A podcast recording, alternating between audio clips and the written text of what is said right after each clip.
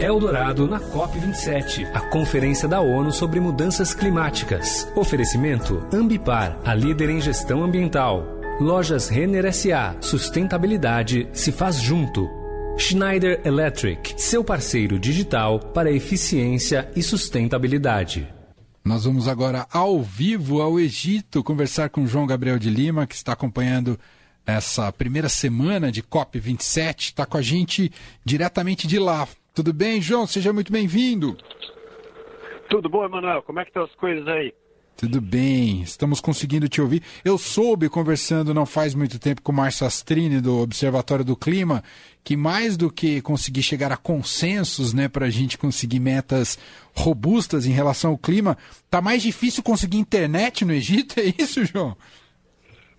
Pois é, a internet aqui está pior que o consenso, viu? Porque o, a maior parte dos hotéis não tem Wi-Fi, o meu, por exemplo, não tem.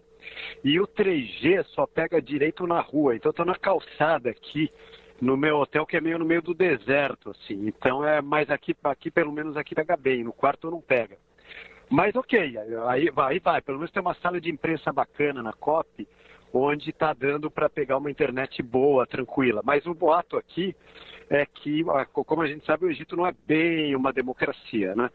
Então o boato aqui é que essa internet ela, ela pode ter sido até bloqueada porque por razões governamentais. Sempre que tem um grande evento aqui, a internet some. É isso que eu ouvi de várias pessoas.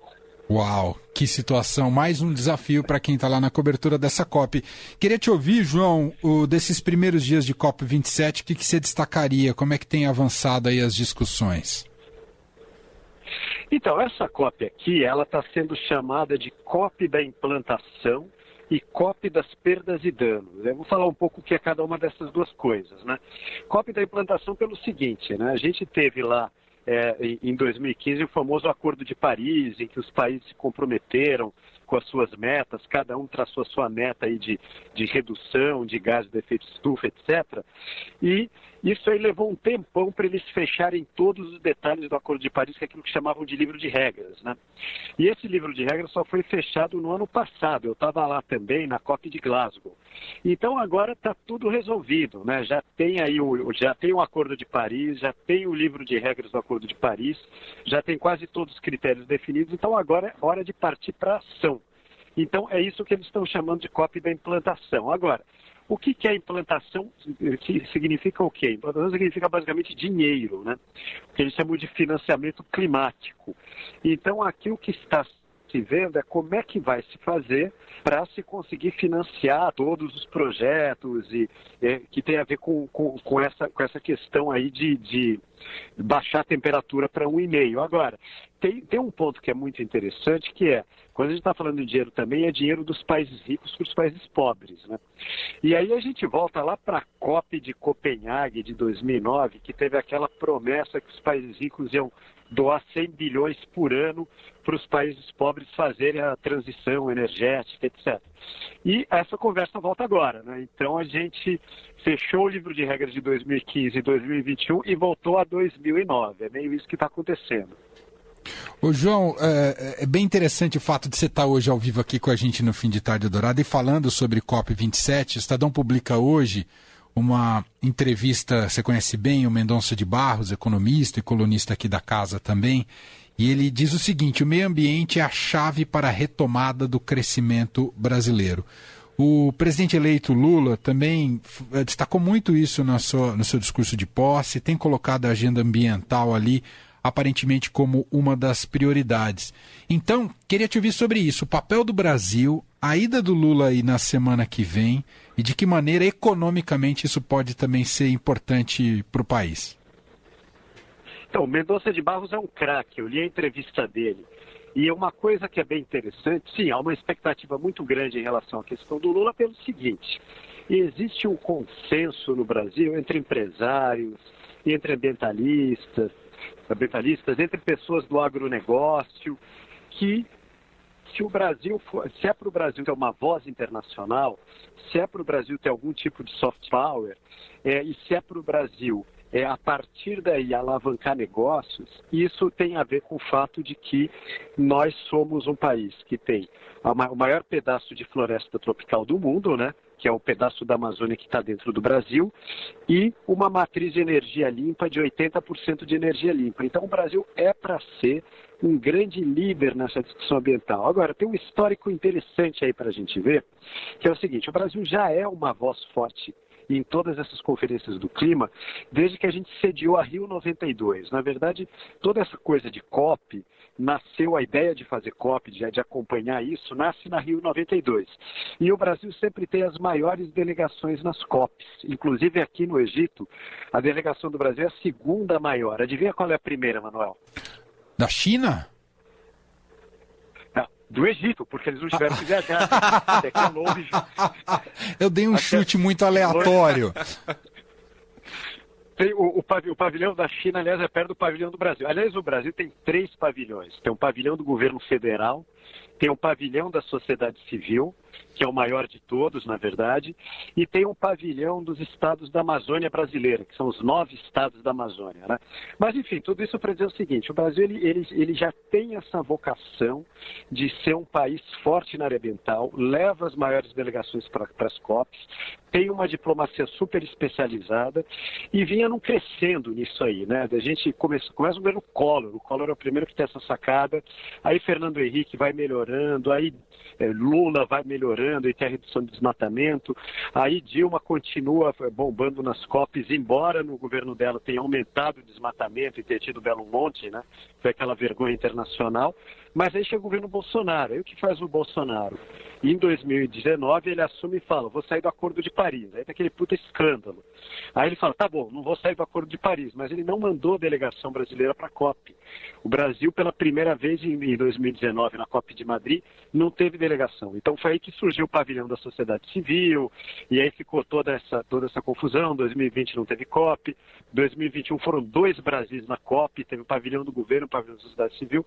Mas tudo isso para dizer o seguinte: agora tem essa oportunidade dessa retomada do Brasil ter esse protagonismo internacional. E esse protagonismo internacional, do ponto de vista econômico, né, como falou ali o professor Mendonça de Barros, ele tem duas coisas. Né? Tem uma grande possibilidade de conseguir dinheiro, financiamento, fundos para a preservação da Amazônia e de outros é, biomas do Brasil e tal, e também muito, muita chance de ter dinheiro para financiamentos, empréstimos, etc., para mais projetos de energia limpa. Eu vou citar um caso engraçado aqui, aliás, dois casos interessantes, que eu vou citar aí numa matéria que eu, que eu ainda vou escrever para o Estadão, é, a respeito da COP. É, é, eu, eu, tenho uma que eu tenho que entregar amanhã, então quando eu acabar aqui eu vou, vou, terminar de escrever. Mas tem uma outra que eu vou fazer ainda, que é um pouco sobre essa questão de, do Brasil e outros países. Né? É, a gente tem a Indonésia, que é um dos três lugares que tem mais floresta tropical, né? basicamente é, é a Amazônia em primeiro lugar, a Bacia do Congo em segundo lugar a Indonésia em terceiro lugar. A Indonésia tinha um tremendo desmatamento, mas eles olharam o exemplo do Brasil, que baixou muito o desmatamento, né? um pedaço no governo Fernando Henrique, outro pedaço no governo Lula, e, e eles usaram um monte de técnicas do Brasil e baixaram o desmatamento. A Indonésia diminuiu 80% do desmatamento, mas no mesmo período a gente aumentou o nosso, então a gente ficou atrás da Indonésia. Agora, o que eu ia falar de grana e que tem a ver com isso é a África do Sul, que é um país que praticamente não tem energia limpa. Né? A gente tem usina hidrelétrica, solar, eólica, lá era tudo carvão. Pois bem, a África do Sul, na COP passada, eu estava lá, eles apresentaram um projeto que é um projeto de é, criar uma matriz de energia limpa com justiça climática, ou seja, arranjando um jeito de preservar o emprego das pessoas que trabalham em usina de carvão e escalonada por mais de 10 anos. E era um projeto tão bem feito, mas tão bem feito, que eles já conseguiram 8 bilhões de financiamento até agora. Nossa. E vieram apresentar, apresentar isso agora na COP. Né? Então é tudo isso para mostrar o seguinte: se a gente fizer a coisa certa, é uma oportunidade enorme. Né? A Indonésia conseguiu diminuir o desmatamento. A gente já conseguiu, pode voltar.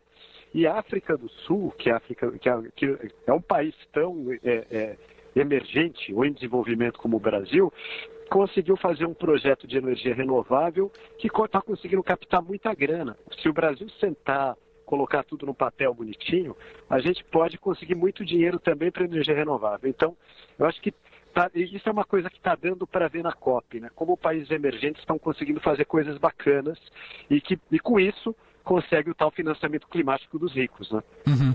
Só para a gente fechar, João, uh, é uma realidade que se impõe no planeta neste momento, mas eu queria entender contigo o quanto isso tem desanimado o, o nível de comprometimento dos líderes globais. Uh, um fator importantíssimo que é a guerra na Ucrânia, né? E quanto isso adia até a transição para utilização de energia mais limpa. Isso tem sido, tem vindo muito à tona aí nos debates em torno do, desses compromissos uh, da COP? Sim, isso teve muito nos discursos, principalmente dos líderes europeus, como Emmanuel Macron na França, é, que falaram um pouco sobre isso, quer dizer, que eles estão com a grana apertada, é, mas, na verdade, essa questão dos fundos de financiamento, se você tiver projetos bons, o dinheiro existe.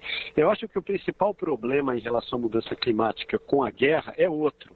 É o fato de que a Europa não pode ficar sem aquecimento no inverno. Né? Então, os europeus, eles voltaram a consumir petróleo, voltaram, voltaram a, a, a, a voltaram a, reativar usinas de carvão na Alemanha e tal, porque cortou, cortou a fonte de gás russo. Né? Então, o que atrasa os objetivos objetivos da mudança climática é menos a falta de dinheiro, que dinheiro há, mas é mais o fato de que voltou-se a usar energia suja, entre aspas, porque as pessoas não podem ficar com frio no inverno. Uhum, perfeito, é, e tu, tu, tudo indica que será é, um inverno bastante difícil para os europeus, justamente por essa, por essa condição da guerra e tudo que ela acaba impondo. Bom, esse é João Gabriel de Lima, diretamente do Egito, gentilmente aqui batendo esse papo com a gente ao vivo aqui no fim de tarde, fazendo um primeiro balanço da COP27. Semana que vem tem muito mais. Você não vai estar tá mais aí, né, João? Não, mas vai estar tá o Emílio Santana. Ele vai estar tá aqui na semana que o Lula vai estar. Vai ter muita notícia aí para o Brasil. Perfeito. A COP vai até sexta-feira da semana que vem.